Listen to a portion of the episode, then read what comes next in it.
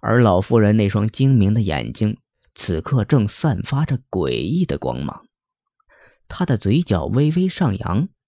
老妇人在为红梅落入她的陷阱而开心，只是红梅尚且不知道，而独自打着自己心里的小算盘。红梅看到老妇人一直都不开口，她突然开口了。她并没有直接问老妇人他喜欢的那个白玉抽纸盒的价格，而是拐弯抹角、满脸假笑的问道：“老奶奶。”您这店里怎么开的这么偏僻啊？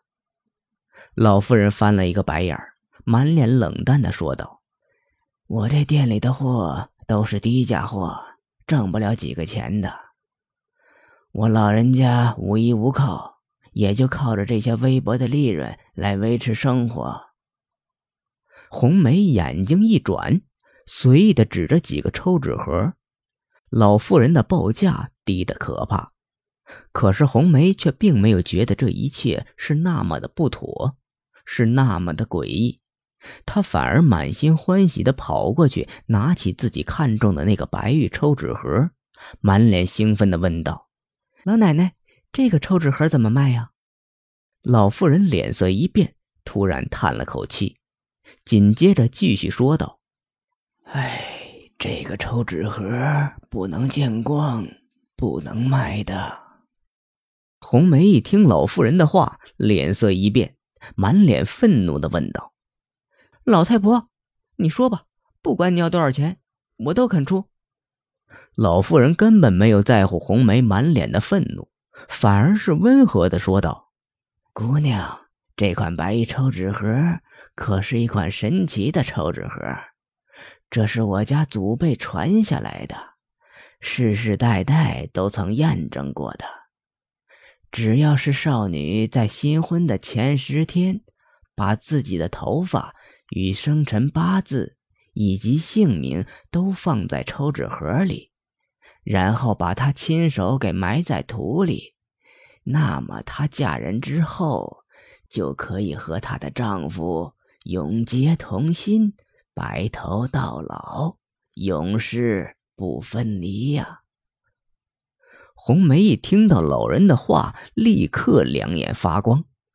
可是还没等她把话说出口，老妇人就开口说话了：“姑娘，老生孤身一人，那白玉抽纸盒又是祖传之物，我见与姑娘有缘，就把它送给姑娘吧。”真的，红梅兴奋的跑过去，拿起那白玉抽纸盒。可是她想到今天正是离她与红成结婚的十天之期，红梅突然转过头来，认真的看着老妇人，满脸高傲的说道：“我现在就要把它埋在这里。”老妇人认真的思考了一番，随即满脸不情愿的点了点头。红梅根本就不顾老妇人点头，她当即从架子上拿起一把剪刀。一刀剪下自己的一撮头发，还拿起破旧的收银桌上的笔和纸，写下自己的名字和生辰八字，最后一并放进了抽纸盒里。这时候，红梅才惊讶地发现，白玉抽纸盒上那个抽纸洞口不知道几时合了起来。红梅用手去摸了摸，根本就没有任何的缝隙。更没有任何的机关，就好像他一开始是眼花似的。可是红梅并没有多想，就把自己的生辰八字与姓名和头发一起放进了白玉抽纸盒里，并把抽纸盒埋在了老妇人指定的位置。做完了这一切，红梅才兴奋地离开了这个神秘的抽纸盒店。只是红梅根本就没有注意到。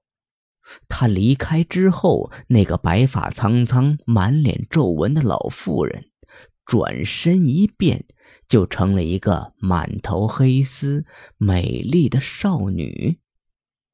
少女看着离去的红梅，眼里有着不屑、冷漠与嘲讽。一回到家，红梅就觉得自己特别的疲倦，从未有过的疲倦。第二天，红梅一起床就觉得自己头痛无比，她又重新沉睡了起来。日子就这样一天一天的过去了。十天之后，婚礼照旧，新娘子红梅突然转了性子。她从一个泼辣的大小姐转到了一个温柔的少女。红成看着眼前的红梅，他在心里揪痛着。他始终觉着自己眼前这个红梅已经不再是红梅了，而是红梅与童星的结合体。因为红成觉得他对面的红梅只是一个表象与红梅一样。可是灵魂却是同星的人。红梅发现自己的灵魂已经被永久的困在了一个破旧的棺材里，棺材里还有着他的姓名和生辰八字，以及他的头发。红梅怎么想也想不到，到底是谁把自己困在这一个破旧的棺材里。他当然是不会知道，是被他害死的童星，是童星的灵魂利用了红梅的弱点，才用鬼术把自己的灵魂与红梅的灵魂互相调换了。